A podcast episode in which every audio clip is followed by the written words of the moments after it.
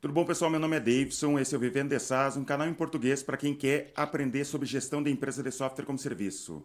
Ah, acho que mês passado, ou há dois meses, agora não lembro exatamente, eu conversei com o Bruno Okamoto. Ele criou uma comunidade sobre microsas. O pessoal gostou bastante da conversa, então eu trouxe ele de novo para a gente conversar mais sobre microsas. Ele reuniu perguntas do pessoal, é, fez lá na comunidade, para a gente ir respondendo aqui em vídeo, conversar sobre o assunto. Espero que vocês gostem. Bom dia, Bruno. Bom dia, Davidson. Obrigado pelo convite, cara.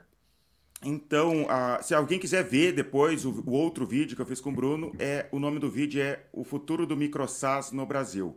E daí, é, Bruno, se quiser começar a falar um pouco sobre a tua comunidade, sobre o que está acontecendo lá. Claro. É, cara, na verdade tem sido uma jornada incrível, assim. Eu, quando comecei a estudar o conceito e trazer ele para o Brasil, eu achei que era um conceito muito nichado, uma coisa nova ainda. Então, eu não esperava que tivesse tanta gente pensando sobre o tema e olhando. É, esse mês agora a gente bateu mil membros na comunidade e, cara, tem sido uma jornada muito legal, assim, muitos aprendizados, pessoal super engajado. É, eu gosto muito do, do público, assim, porque as pessoas têm a intenção de ajudar um ao outro, eu acho que cria conexões e relações bem legais, assim. Então, tem sido bem divertido, assim, sabe? Eu rodei uma pesquisa recentemente, foram cerca de umas 260 pessoas que participaram, e a gente fez um mapeamento para entender como que está um pouco da fotografia do ecossistema de microsas, né? Uhum. E curiosamente, 60% das pessoas ainda que estão estudando sobre o tema não têm um microsas, mas 20%, um pouco menos, né, entre 18% e 20%, já tem um microsas que fatura mais de 15 mil por mês. então você ah, vê que, que interessante os dados, né? É, e aí quando você para para analisar a dor das pessoas hoje, a maioria hoje tem muita dificuldade de entender como validar uma ideia, alguns até como encontrar uma ideia, né? Porque ainda existe aquele conceito de preciso encontrar a ideia perfeita, né? E, e o pessoal tem muita dificuldade com vendas. Isso ficou bem claro, assim, que vendas e suporte hoje é a dor do pessoal de microsas. Mas ao mesmo tempo me surpreende positivamente que cara, tem muita gente construindo produtos, muita gente lançando MVP. É, é um mundo, assim, completamente novo. É, eu que venho do mundo de startup, assim, tenho toda uma... Vim de uma bolha, né? Que todo mundo Sim. olha, assim, startups, unicórnios, e aí você trabalhar 12 horas por dia e construir aquele negócio com valuation lá em cima. E quando você vê o MicroSAS e a comunidade construindo vários produtinhos, lançando, é muito bonito de se ver, cara. Então, e o que que tu tem visto uma jornada de... legal. O que, que tu tem visto de softwares? Alguma, algum, algumas coisas legais que tu tem visto?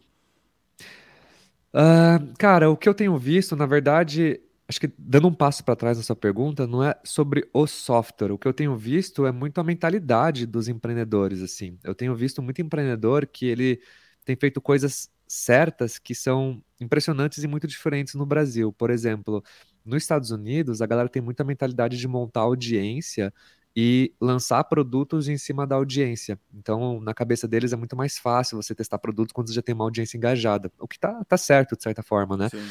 Aqui no Brasil, eu, eu, comecei a ver muita gente começando a fazer isso também. Então, eu vejo muito empreendedor construindo projetinhos, por exemplo, de SEO para aprender sobre essa habilidade, mas ao mesmo tempo ele usa essa, esse orgânico para montar uma audiência e lançar um produto em cima dessa audiência. Então, eu acho que eu vejo muitos produtos legais, sempre tem muita gente criativa, mas eu ando vendo muito mais empreendedores com mentalidades muito mais criativas de lançar vários MVPs é, do que qualquer coisa, assim. Eu acho que isso é uma tendência que cada vez mais vai se concretizar aqui nessa ideia de montar audiência e testar produtos em cadeia, sabe? E o que eu mais vejo disparado, cara, é produto em cima de WhatsApp, assim. Isso aí é o que o pessoal eu mais gosta um de meme, fazer. Eu fiz um meme sobre isso, o pessoal ficou bravo comigo. Tem muita coisa em torno do WhatsApp, né? Tem, mas é o público é grande, né, cara? A gente tá falando uhum. mais de que 220 milhões de pessoas no Brasil, quase todo mundo usa um WhatsApp hoje em dia, então é, é um pouco natural. É, WhatsApp e também software para delivery, né? Tem muita gente que faz software para delivery. Isso é verdade.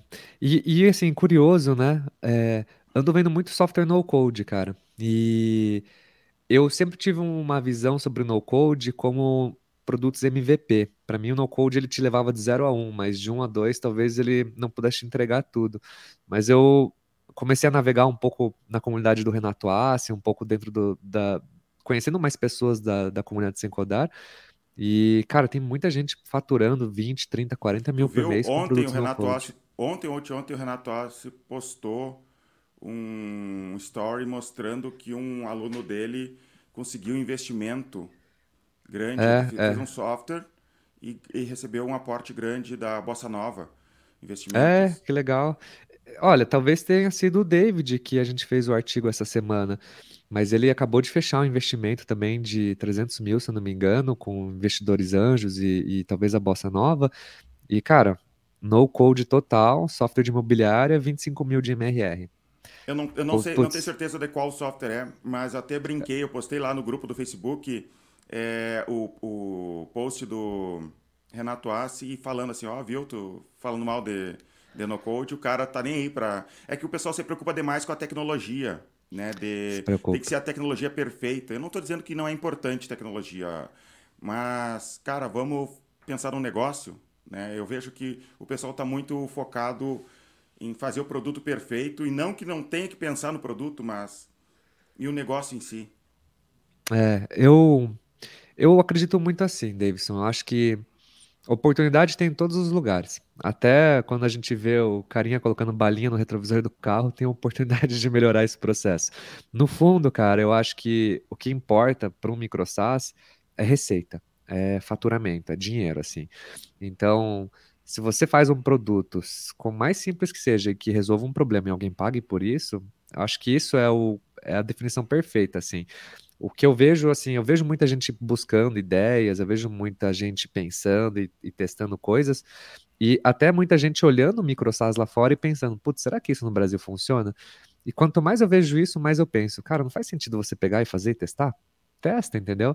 No pior cenário, monta uma landing page, bota 100 pila por semana de Facebook Ads, tenta pegar alguns leads, monta uma audiência de 50, 60 pessoas, pequena, entrevista essas pessoas, entenda a dor delas, faz um MVP em duas semanas, uma semana, um fim de semana, lança e tenta cobrar, sabe? Eu acho que é, o desafio de um desenvolvedor, que é a maior parte das pessoas da comunidade, é ser simples, porque eu acho que a, gente acaba tendo uma cabeça complexa, é, uma cabeça que pensa em muitas variáveis, em muitas, muitas coisas, tenta ligar todos os pontos e, e ser simples eu vejo que é o maior desafio do pessoal, sabe? É o maior desafio, as pessoas ficam é, muito chocadas quando eu, quando eu prego isso, inclusive para o SaaS, não só para o micro SaaS, cara, vai para o simples. Já falei daquele livro Getting Real, do pessoal do Basecamp, que ele... Já leu esse livro, Bruno? Não, ainda não, mas já ouvi falar recomendo, super bem dele. Recomendo esse livro. E eles falam da, dessa simplicidade. É, vendedor meu aqui na empresa, eles normalmente entram e pensam assim, cara, eu poderia vender muito mais se o, meu, o software tivesse tal e tal característica. a gente faz a, a característica em, em, em, questão ali e não necessariamente aumenta as vendas. Então imagina no MicroSaaS. O MicroSaaS é resolver um problema muito de nicho, uma coisa muito simples, coloca para vender e, e, e, e tu vai ter dinheiro, vai ter gente pagando por aquele a solução de problema minúsculo, né? Vai. Esses dias eu vi um, um assim, a gente nunca para pra ver, mas se a gente parasse um pouco de viver no piloto automático e olhasse um pouco de verdade para as coisas na nossa frente, tem muita oportunidade, muita coisa que a gente usa digital no dia a dia tem muita falha. Esses dias eu vi um cara da comunidade que ele fez um micro SaaS para um nicho específico religioso. E eu achei super criativo isso, porque realmente, por exemplo, religião é uma coisa que tem muito volume de pessoas e pouca uhum. tecnologia em alguns, alguns nichos. Então, que, eu acho que é, tem. Que software era? Eu já conversei com o pessoal que tinha um, é, um software para é, aula dominical de, de, de, de igrejas. que esse? legal. Eu não lembro, não, não era esse. Era mais específico ainda, era alguma coisa para judeu, se não me engano. Mas eu achei super uhum. interessante, assim, porque é, tem, tem bastante mercado, assim, e, e tecnologias defasadas, né? Então, uhum. acho que, as, acho que o Brasil é um país que tem muita oportunidade por ter tecnologias defasadas em muitas esferas, assim, sabe? É, eu estava lendo, né, falando de livro, eu estava lendo esse livro aqui chamado Empreendedor Minimalista. E. Eu não conheço. Cara, ele é do fundador do Gumroad, que é uma ferramenta bem bacana para criadores lá fora. E ele fala muito sobre, por exemplo, essa questão de comunidade, de, de ser rentável, de construir o menos possível. É, ele fala muito sobre a questão de, por exemplo, você vender para os seus primeiros 100 clientes. Assim, ele, ele diz que você pegar e fazer as suas 100 primeiras vendas vai te ensinar muito sobre o seu público, sobre a dor. É, ele fala, por exemplo, sobre a questão de marketing, né? Ele fala muito sobre o marketing ser do empreendedor e não do produto, porque quando você é, empreende, você traz as suas dores, os seus anseios, que é esse building public que o pessoal costuma fazer lá fora, é, você engaja muito as pessoas ao redor do propósito e isso faz com que tenha esse engajamento traga mais conversão, traga pessoas mais fiéis, até evangelistas, né? E isso aumenta muito boca a boca, por exemplo, no seu MVP. É, e aqui no Brasil tem fala... isso, será? É, tu já viu alguém fazendo isso de construir publicamente algum software? Não, sabe, eu vejo ocasionalmente, mas é tudo muito recente, assim. É... Eu vejo que é uma tendência, Davidson. Aqui no Brasil existe um pouco do receio do pessoal, tipo, ah, vão me copiar, putz, é, abrir muitos dados, abrir os números. Às vezes eu entrevisto empreendedores de microsas, o cara não se sente nem confortável de me falar quanto ele fatura. E tá tudo bem, sabe? Eu acho que a gente tem que respeitar. Mas essa mentalidade de construir em público, ela traz muita gente por perto, né?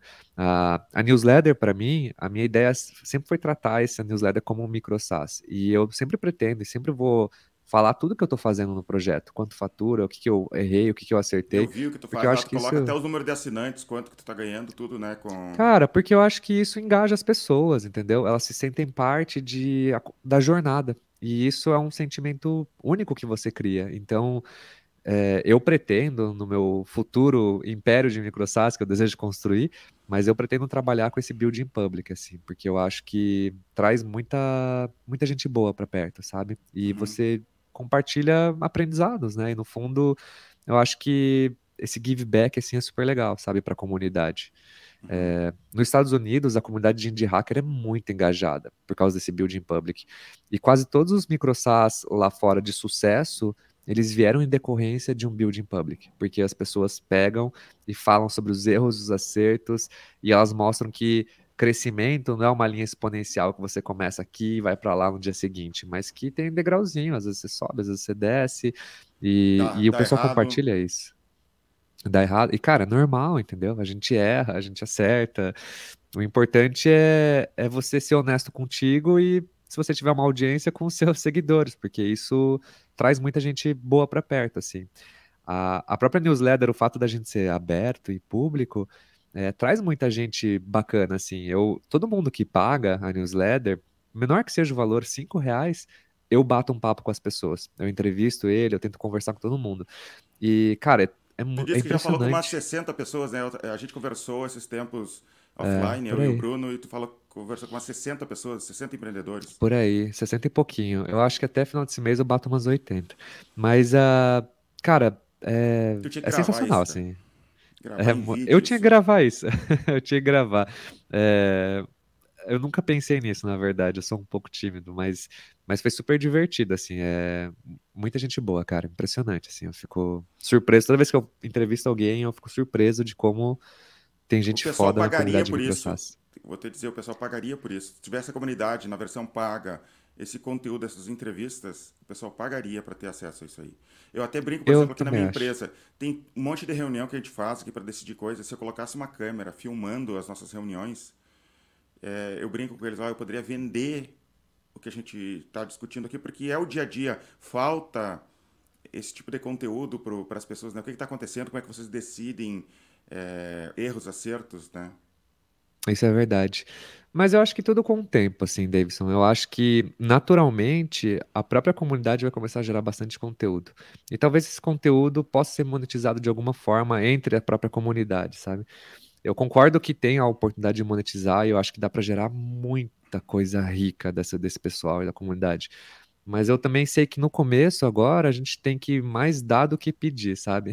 E eu estou no processo hoje de tentar dar todos os insumos que eu posso porque eu vejo que microsas, por ser um tema novo, a gente tem esse, essa, essa responsabilidade de educar o mercado, de trazer esse conceito para as pessoas e mostrar para elas que nem tudo é binário. Assim, você não precisa construir um SaaS bootstrap, você não precisa construir uma startup.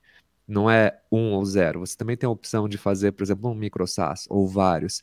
E eu acho que é, uma, é, é importante isso, sabe? Trazer para as pessoas essa visão. Bruno, uma coisa que eu percebi com as pessoas que conversam comigo, eu não sei se tu percebeu também, as pessoas que vêm conversar comigo, elas querem fazer um micro SaaS porque o nome é chamativo, com a ideia de construir um SaaS, com, com, com as ambições de um SaaS. Tu nunca sentiu isso? Que tem esse, essa parte cinza ali, que eles estão meio perdidos ainda entre fazer um micro SaaS que vai atender o um nicho, mas ao mesmo tempo eles querem que esse micro SaaS seja o próximo unicórnio. Eu sinto é. isso das pessoas, né? Eu, daí eu quero dizer para as pessoas, calma, constrói micro SaaS, ganha um pouco de dinheiro, não precisa ficar rico ainda. Faça sustentável, faz é tu ganhar um dinheiro e depois de repente tu muda a chave para de repente se tornar um SaaS, colocar investidor, essas coisas. Tu não notou isso? Com certeza. Já, é, eu, nessa pesquisa que eu rodei com essas 200 e poucas pessoas, eu fiz uma pergunta brincando, né? Eu perguntei assim, qual é o seu objetivo construindo um micro SaaS? E eu perguntei se as pessoas buscam mais renda, mais tempo, ou se elas buscam construir o próximo unicórnio brasileiro. Uhum. e, e, cara, 20% das pessoas querem construir o próximo unicórnio brasileiro, sabe? Achei isso super uhum. curioso. Mas a verdade é que acho que o que difere, assim, o, o, empreendedor que quer fazer o próximo unicórnio de um micro SaaS, apesar de todo mundo começar micro, é que o micro SaaS ele estende mais a jornada de seu MVP, né? Enquanto o cara faz um MVP e monetiza desse primeiro dia, ganha um dinheirinho com isso organicamente e crescendo exponencialmente, o cara de SaaS ele já pega e começa a investir, reinvestir e eu não estou falando só de dinheiro, mas de tempo também. Às vezes o cara larga o emprego e fala, cara, vamos me dedicar para isso aqui 100%. E, e eu acho que muda um pouco, porque para mim o micro SaaS ele tem o objetivo de trazer ou tempo ou mais receita para o fundador. E é isso, ponto final. Tipo, o cara pode crescer. Ele pode deixar de ser um micro SaaS, tornar um SaaS até se tornar um unicórnio. E eu acho que isso vai acontecer na comunidade. Mas não é esse o objetivo principal. E eu acho que essa, essa é a mentalidade que a gente tem que ser. Todo micro SaaS pode se tornar um unicórnio, mas nem todo SaaS ou unicórnio pode se tornar um micro SaaS, porque um micro SaaS, para mim, é um estilo de vida, é um, é um pensamento, é uma, é uma forma de você criar um portfólio de pequenas apostas, entende? E eu, eu acho que todo SaaS acaba sendo um micro SaaS eventualmente, mas não o, o, oposto não acontece. E as pessoas vão começar a descobrir isso. Quando as pessoas montarem o micro SaaS ou o SaaS e começar a crescer e começar a contratar gente, eles vão ter que passar por essa reflexão eventualmente, sabe? É isso que eu quero. Tipo, eu tô disposto a jogar o jogo do longo prazo. Você tá jogando o jogo do longo prazo, né, Davidson? Você já tá há quantos Sim. anos, né, gestor? Ah, o então... gestor desde 2000, de verdade desde 2006. Mas que eu, Bastante que eu coloquei todas as fichas nele ah, desde 2009. Muito diferente de uma mentalidade de um micro SaaS, por exemplo, né, cara? Sim. Então, Não, mas no micro é SaaS, vida, por exemplo, né? você... É que me sustenta. É. Eu tive que... É, diferente do micro SaaS, nem existiam os termos, tá? Não existia o termo micro SaaS. Sim, eu nem pensava nisso novo. na época. É, contratar vendedor, estruturar marketing. Eu tenho que pensar em é, advogado trabalhista fazendo. É um saco, tá? Às vezes eu fico pensando naquelas reuniões chatíssimas. Eu, cara, eu só queria vender meu software. E tem que fazer aquelas reuniões. Reunião de LGPD, reunião de, de trabalhista, sabe? É, é um saco. É. Mas faz parte do jogo. Às vezes eu não vou na reunião e passa, vai um sócio meu. Ah, eu conheço esse jogo, cara. Mas é, é, é, um pouco disso, assim. Eu acho que a gente está num, num movimento que está começando agora, Davis. Então acho que tem bastante bastante água para passar debaixo da ponte ainda desse, desse universo de microsá, sabe? E eu acho que o nosso desafio, meu, seu e de outras pessoas que estão falando sobre o tema no Brasil, é trazer essa educação para as pessoas, assim, é, é mostrar para elas que, cara, dá para ganhar um dinheirinho, não precisa ter pressa, dá para fazer coisas pequenas, resolver poucos problemas e, e, e mostrar para elas que dá para ser simples assim, não é um processo complexo, sabe? Então eu acho Sim. que acho que tem bastante oportunidade, Davidson, assim, independente do cara ser um unicórnio ou um micro SaaS, acho que o mercado vai ter vai, vai crescer e vai, vai ter muita oportunidade. Tu falou lá no grupo que tu pediu algumas é, pro pessoal, que a gente ia conversar, que eu e tu ia conversar e que tu queria perguntas, né? E tu acha que tu anotou essas perguntas? Tu quer falar sobre isso? Vamos, vamos nessa, cara. Eu, eu comentei com o pessoal que a gente ia gravar, e aí eu falei para eles passarem algumas dúvidas que eles tinham. Então, a gente pode começar com alguns mais topo de funil, né? O pessoal perguntou muito, por exemplo, é, sugestões de validação de ideia. Então eu deixo a primeira pergunta. Davidson, o que, que você acha que seriam boas etapas para validar uma ideia, na sua visão? É ir visitar cliente. É, eu sei que as pessoas, programador, tem essa, esse medo, essa receio, ele quer sentar na frente do computador e começar a escrever código, mas eu tenho receio. Eu não estou dizendo que é impossível fazer isso, tá? Aqui não vai funcionar. Mas eu tenho receio da pessoa só escrevendo código. É, ela não tem a realidade, o feedback do cliente, ou senão as pessoas ficam muito copiando o software concorrente e, e daí não tem aquela personalidade o software dele. A partir do momento ele não precisa ir em mil empresas, mas se ele conversar com algumas pessoas, ir lá, ir no escritório, se possível, ver como o, o problema real da pessoa, isso vai ter um diferencial gigantesco em relação a, a, a outras empresas que não têm aquela personalidade né, do porque se tu só copia, de repente tu faz uma funcionalidade ali no teu software, tu nem entende o porquê, porque tu só copiou. Mas quando tu Fato. entende, né, é, de verdade, tu consegue até fazer um software mais simples. O e-gestor foi assim, apesar de não ser o MicroSAS, com o tempo a gente cortou funcionalidades no software porque a gente entendeu mais o cliente. Não sei se tu pensa diferente, Bruno.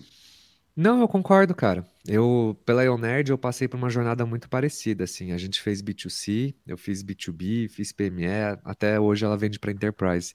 Em todos os testes que eu fiz, eu fui para a rua também conversar com os clientes. E hoje o que eu faria, é, o que eu, na verdade, o que eu fiz com a newsletter mesmo foi, cara, vou cobrar cinco reais, porque na minha concepção, quem pagar é quem vê valor no que eu estou propondo a fazer, porque no final das contas é conteúdo, né? E, cara, eu entrevisto as pessoas para entender como que é a jornada delas, a dor delas. Então, eu acho que validar uma ideia é falar com as pessoas, assim, é, eu acho que essa é a fórmula do sucesso, né, cara? Quanto mais você falar e mais você entender a dor da pessoa, mais fácil é você de visualizar uma possível solução ou uma possível resposta para identificar se aquela ideia faz sentido você construir uma solução ou não faz, porque tem ideias que às vezes não faz. Tem ideias que às vezes a dor ela é legal de resolver, mas não necessária. E quando uma coisa é legal de resolver, talvez nem todo mundo pague por isso. Então eu, eu concordo plenamente, cara. Eu estava vendo hoje de manhã, no café da manhã, eu estava ouvindo o podcast do Joe Rogan falando com o fundador do Substack. E o, até a tua comunidade é no Substack, né, Bruno? É. Uhum. E ele estava falando sobre. Quando ele estava pensando na ideia do Substack, a ideia assim, é um lugar que, que escritores possam escrever à vontade. Daí ele estava conversando com as pessoas. O que, que tu acha, cara? Da, de, assim, ó, vai ter uma comunidade, tu vai lá, escreve e tu pode cobrar. E todo mundo diz assim: não, mas eu acho que eu não, nunca faria isso.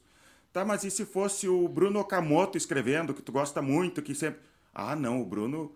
Ah, Bruno, eu queria. Tá, mas então tu acabou de discordar de algo que tu concorda. Não, mas é que o Bruno é diferente.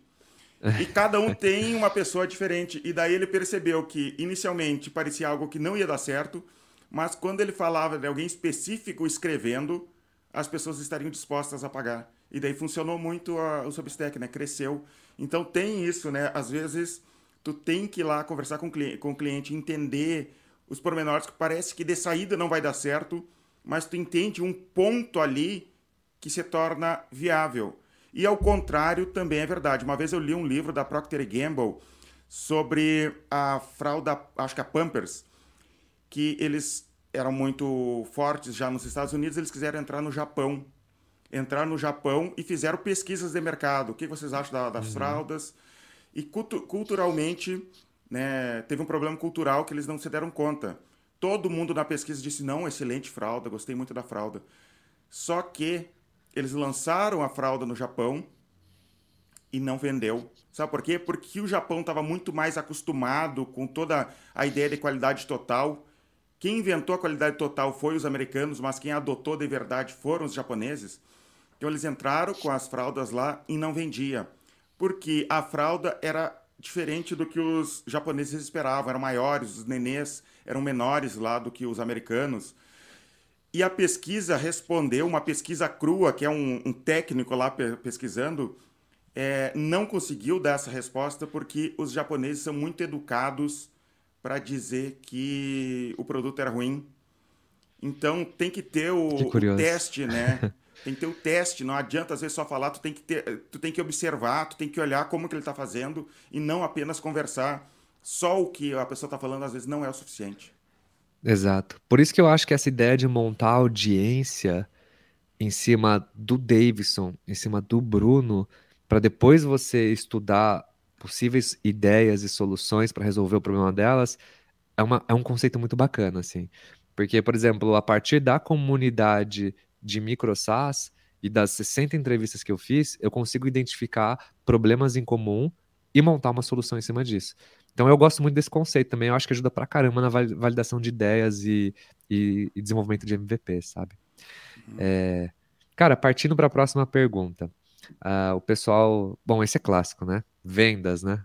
Acho que isso é é uma dor que todo mundo tem. O que que você acha, Davidson, do pessoal que está lançando um MVP? Como que você acha que eles podem conseguir os 100 primeiros clientes deles? É, eu fiz um vídeo sobre isso, inclusive é, é a mesma ideia do SaaS, né? É, o pessoal do Airbnb, eu acho que foi que criou essa frase, faça coisas que não escalam, que é o mesmo a, a ideia de ir visitar, de ligar, da técnica milenar PPT. Tu conhece, Bruno, a técnica milenar Conheço, PPT? É, para quem não conhece, pega a porra do telefone, liga, Né? É, é dar cara a tapa. Ah, mas eu não vou conseguir escalar.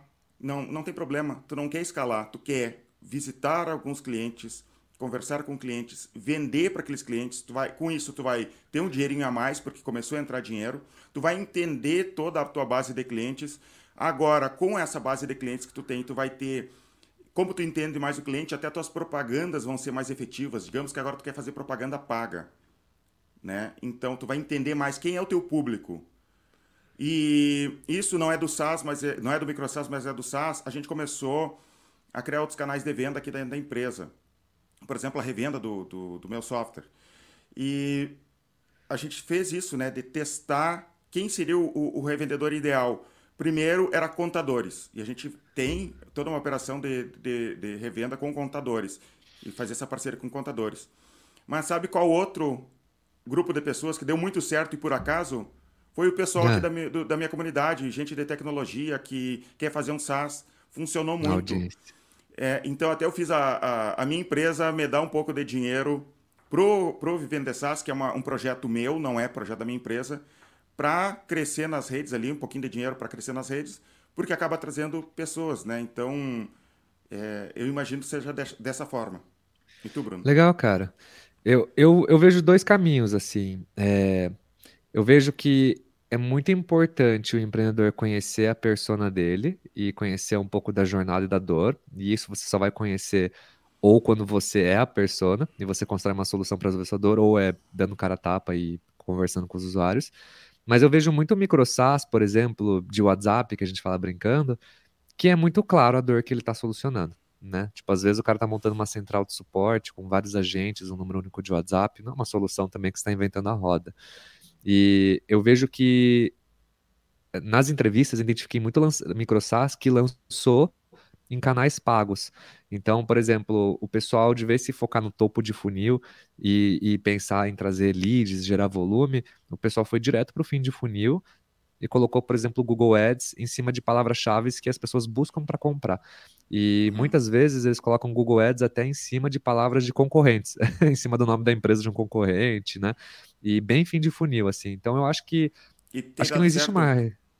Tem dado certo.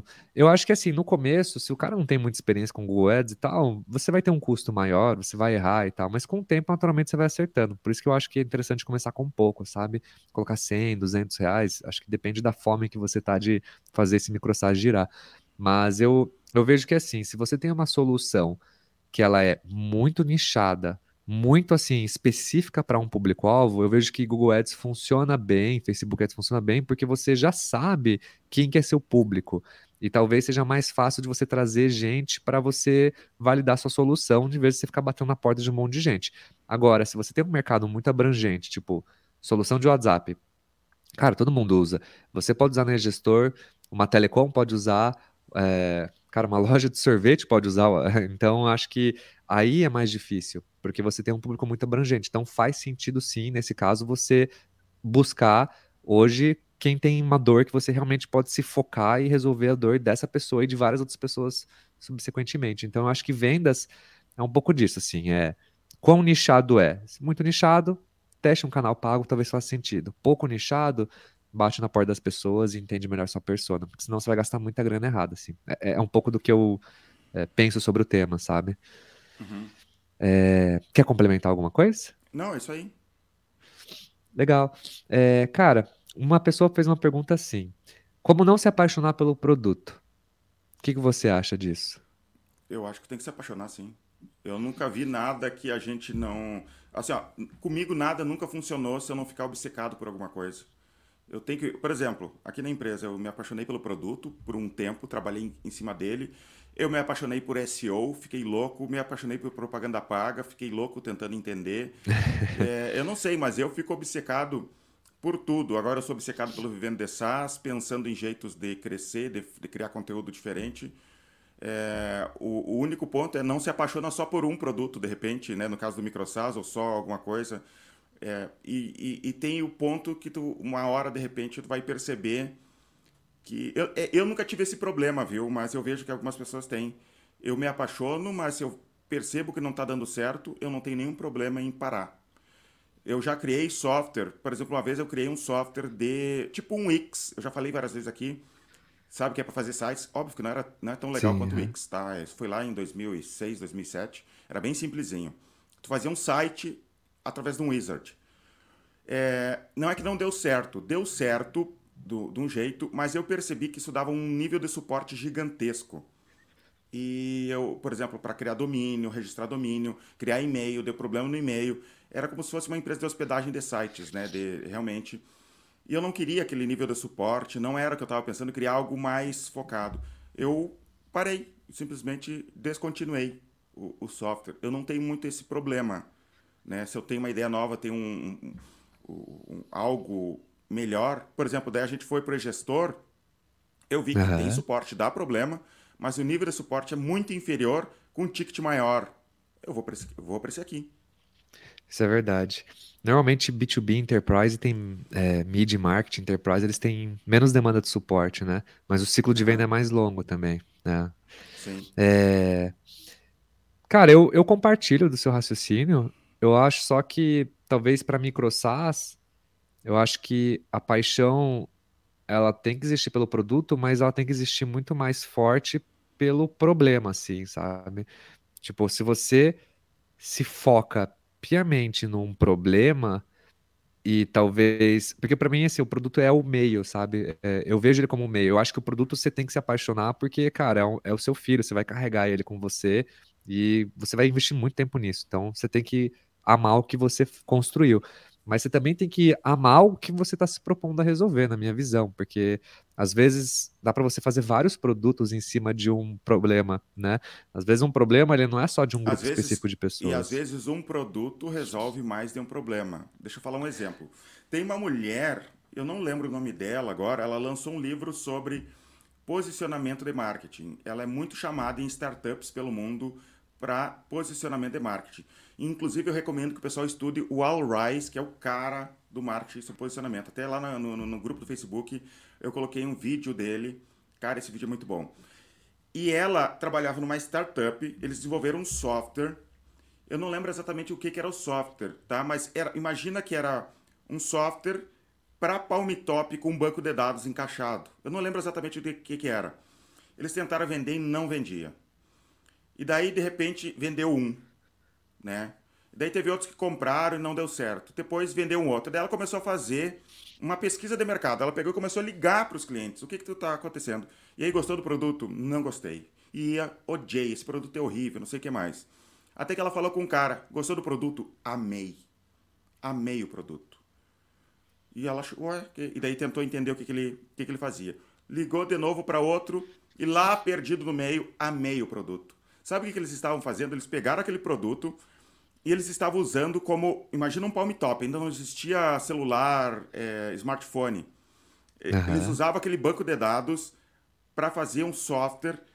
Fizeram um software muito simples em cima daquele banco de dados para Palm Top para vender. Então depois eles chegavam na, na, na, empresa e sincronizavam aquele banco de dados com, com software maior.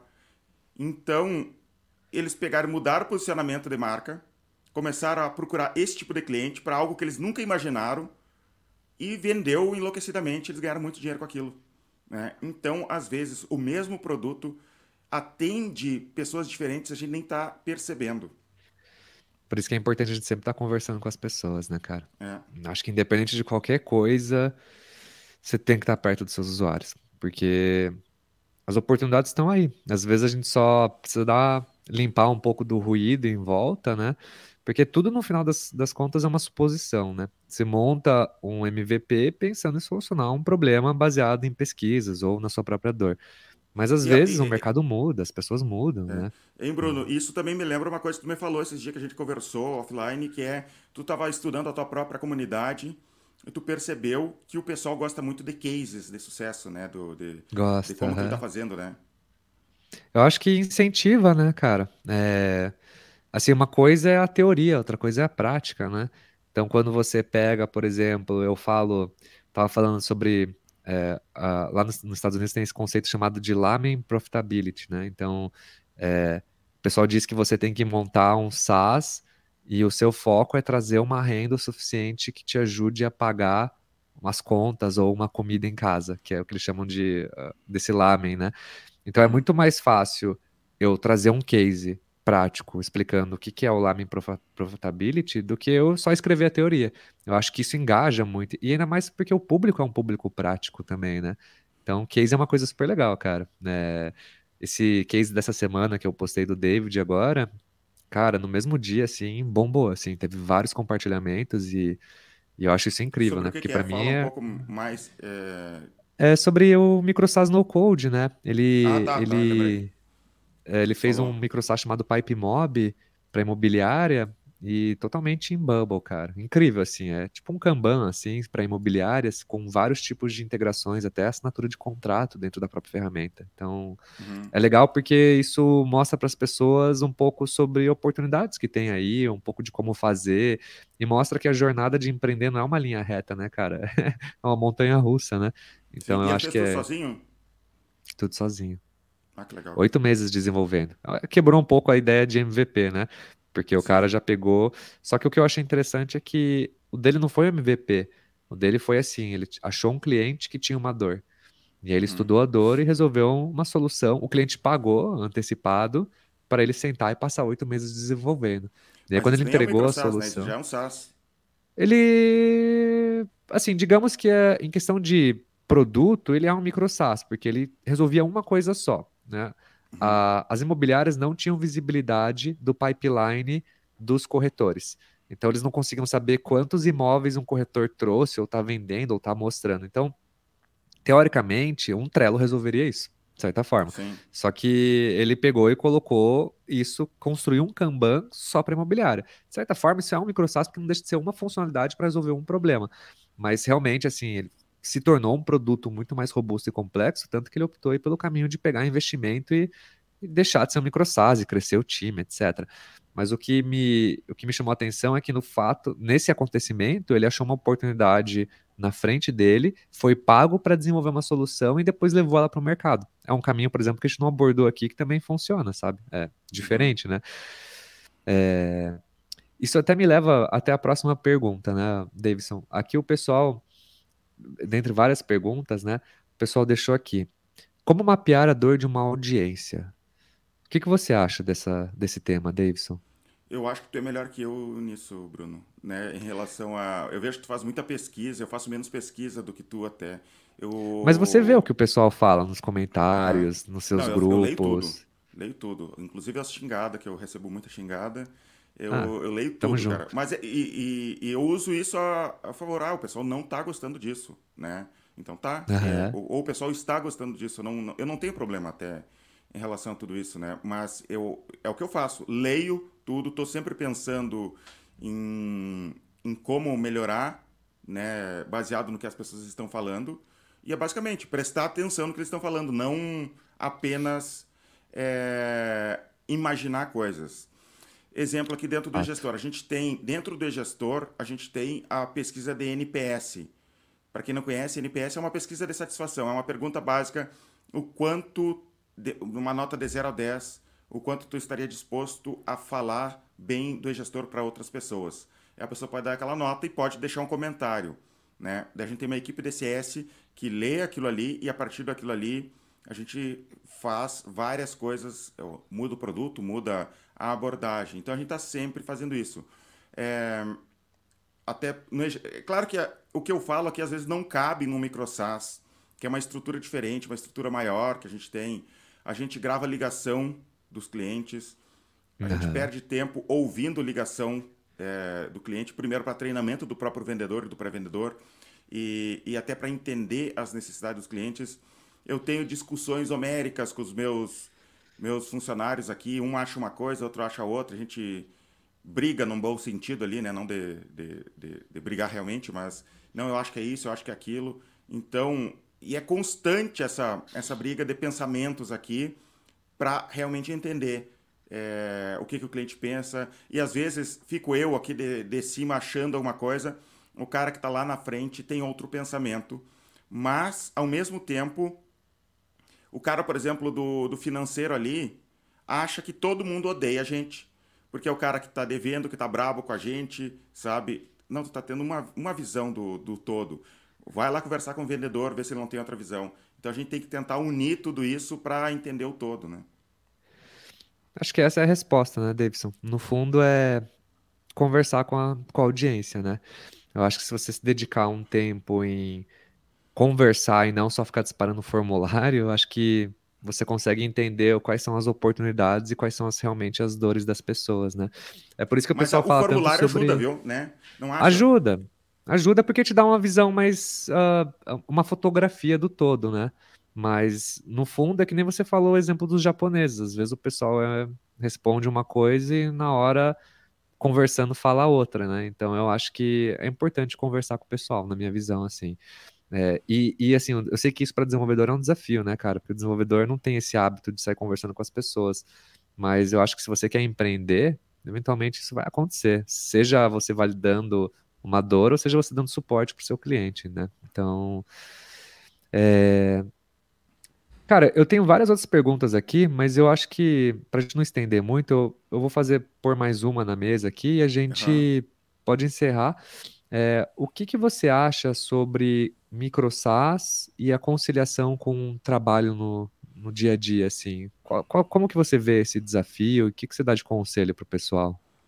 É, eu percebo que essa é uma dor. O pessoal me pergunta muito sobre isso, de, cara, e como é que eu vou dar o suporte? Como é que vai ser isso? Só que daí existe aquele conflito que eu falei lá no, no início da pessoa querer desenvolver um SaaS e chamar de microsas. Tem tudo isso. Então, tu vai ter que fazer um software muito simples, de verdade, resolver a dor do cliente em algo muito nichado. Isso é o microsas. Porque se tu começar a inventar um monte de coisa, vai dar suporte. Então, tem algumas dicas. Por exemplo, não inventar um monte de plano diferente dentro do software. Tu inventou um monte de plano, ele vai querer conversar, vai querer entender. Se possível, um plano. É isso daqui, custa tanto, compra, não compra. Outras coisas que pode fazer, até o Tyler Tringas fala no livro dele. É, no SaaS não é recomendado muito a ideia de tu colocar, pedir cartão de crédito de saída ali. Ele recomenda que no MicroSaaS tu use a possibilidade do, de tu... Ah, tu quer testar? Não tem teste gratuito de 15 dias. Tem é, colocar o cartão ali e a partir daquilo usar. Tu faz um vídeo demonstrando o software, tu escolhe ou não. Tem esses hackzinhos, né? De repente não vai ter tantas vendas quanto tu espera mas vai dar menos suporte. Né? É... Outra coisa, não dá milhares de configurações, permitir milhares de configurações no, no software, porque se tu dá muita opção, pode dar problema, pode dar confusão. Eu concordo. E eu, eu concordo também que você tem que cobrar desde o primeiro dia também. Eu acho que quando a pessoa paga e ela é que ela viu o valor no que você está se propondo a oferecer. Eu acho que o maior desafio só de conciliar as coisas tá muito mais na cabeça, né? Porque às vezes você tá, tipo, no dia a dia do seu trabalho, com vários desafios, e às vezes você tá ali dedicando, tipo, horas de pensamento no seu projeto, em tudo que tá acontecendo. Eu acho que o, o desafio é muito como conciliar tempo, né? E como conciliar, por exemplo, esforço, assim. O que, que eu posso dedicar talvez 20% de esforço que traga 80% de resultado no meu projeto, assim. Será que parar e adicionar uma nova feature vai gerar esse impacto grande num curto prazo ou não? E eu acho que tem é. que existir esse mapa de Eisenhower, essa visão mínima para entender, porque às vezes você tem um esforço grande que tira um tempo que você poderia passar com sua família, por exemplo, ou com seus filhos, para você desenvolver uma funcionalidade que nem sempre vai aumentar o seu faturamento ou a sua retenção de usuários, né? Então eu acho que é, é um desafio muito grande tentar entender o que, que é pequeno e que traz um grande retorno, sabe? Tá, essa parte do suporte, uma coisa que o Tyler Tringas fala, para quem não sabe, Tyler Tringas é o cara que inventou o termo microsas, tá? Ele até tem um e-book em inglês no site dele, procura Tyler Tringas, o nome dele. Ele fala sobre isso de é, não passa a imagem que tu é uma grande empresa. Deixa claro no teu microsas que isso é um software pequeno, com uma equipe pequena. Vende essa ideia. Vende como se fosse um artesanato. Mostra para a pessoa, as pessoas vão gostar disso. Não coloca um 0800, um nossa equipe responderá. Não diz, ó, eu vou fazer. Isso vai te ajudar com o suporte. As pessoas, quando comprarem, elas vão entender que tu é uma, é uma equipe pequena ou é uma pessoa, que tu vai responder de repente depois das 18 horas. Deixa claro desde saída isso. Então tu não está vendendo uma mentira, porque de repente vou vender um software, tu pagou, vou ter que responder 24 por 7 ali. Per... Não, cara, não precisa é, ser nesse nível. Por exemplo, aqui o e-gestor é uma empresa grande, a gente tem milhares de clientes, a gente não responde aos domingos. Né? É, é, até tem é, telefone, né? A gente tem alguém ali que responde por, por e-mail, mas a gente não tem. Tu, não vai, tu vai ligar para cá, a gente não vai te atender. Mesmo sendo uma empresa grande, um software de gestão para micro e pequena empresa, sabe? Então deixa claro isso de saída, a gente fala para os nossos clientes isso, e, e isso vai ter resolver esse problema que, cara, eu deveria ter um suporte perfeito, com um tempo de resposta de, sei lá, cinco minutos. Não precisa isso. Cara, excelente comentário, Davis. Eu acho que essa é uma definição perfeita, assim. Acho que um microsas, ele é um pequeno artesão, assim, e tem que se posicionar assim, sabe? Tipo, você... É, é, acho que tem tudo a ver, assim. Acho que realmente esse é o caminho mesmo, cara. E por isso que é importante, eu acho que essa proximidade com os seus clientes, talvez esses 100 primeiros clientes, assim, né? Porque eu acho que essa pessoalidade de mostrar que você é um pequeno artesão e essa proximidade transforma esses clientes em evangelistas do seu projeto, do seu produto, que às vezes você monta, por exemplo, um fórum para o pessoal postar perguntas, e esses, esses evangelistas, eles mesmos vão ser as pessoas que vão responder os, as novas pessoas que postam coisas, sabe? Então, acho que é, é por aí mesmo, cara. Tá. É... Bruno, eu sei que tu tem uma outra reunião daqui um pouco, né? Eu, eu imagino. Uhum. Então não dá para fazer muito tempo. A gente já vai dar a 47 minutos aqui de, de conversa. Não sei se quer falar mais alguma coisa, Bruno. Uh, cara, eu acredito que não. Assim, eu queria só deixar um, um, um pequeno é, spoiler aqui, mas a gente vem estudando né, bastante a comunidade e a gente está construindo um projeto chamado Pixel Ventures dentro da comunidade hoje. E a nossa ideia é montar uma holding de microsas e oferecer um centro de serviço compartilhado. Porque uma coisa que eu aprendi sobre microsas é que, e empreender é que empreender é uma jornada muito solitária. E às vezes o cara tem um projeto que ele tem esse desafio de conciliar, por exemplo, com o trabalho dele, ou às vezes ele não tem o conhecimento necessário em todas as esferas para você ter um microsas. E a gente está estruturando um projeto onde a gente consiga apoiar esses empreendedores. A gente consegue, por exemplo, dividir custos, né? Então, de vez o empreendedor terceirizar um advogado e pagar às vezes dois mil reais por uma minuta de um contrato, a gente consegue, por exemplo, pegar cinco, seis microsas e ratear o custo de um advogado. Assim como a gente consegue dividir custos de ferramentas e pessoas e fornecedores, acho que tudo que você compra no volume fica mais barato. Então, deixar esse pequeno spoiler aí, pessoal, acho que é um projetinho super é, legal. E eu acho que isso aí merecia um vídeo inteiro só sobre isso. O Bruno me mandou todo o planejamento, ele fez o mapa mental de tudo que ele está planejando. Eu achei muito legal, eu queria falar mais sobre o assunto.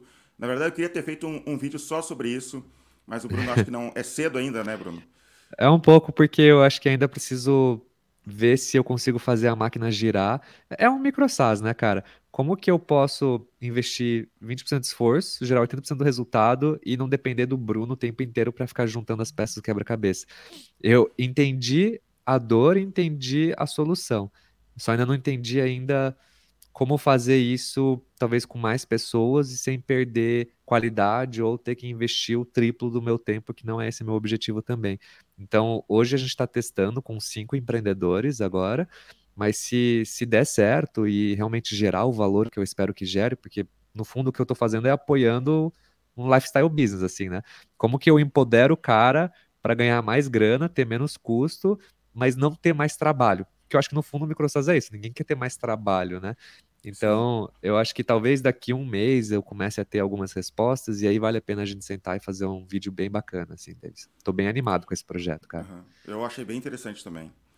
Então tá, Bruno, muito obrigado. Espero que vocês é, que assistiram esse vídeo tenham gostado desse conteúdo. Se gostaram, comenta aqui embaixo, né? Fala aqui embaixo, isso ajuda a divulgar o vídeo, ajuda a gente a crescer essa comunidade de microsas e SaaS no Brasil que está muito carente de conteúdo. Então, ajudem a gente, se, se vale a pena para vocês, é, compartilha com teus amigos, né? Coloca em grupos do Facebook, manda no, no, no Instagram para alguém, para algum amigo teu, manda por e-mail. Vamos fazer essa comunidade aqui crescer. Muito obrigado, Bruno. E obrigado, possivelmente Davis. no futuro vamos gravar de novo alguns outros conteúdos. Vai ser um prazer, cara. Obrigado pelo convite.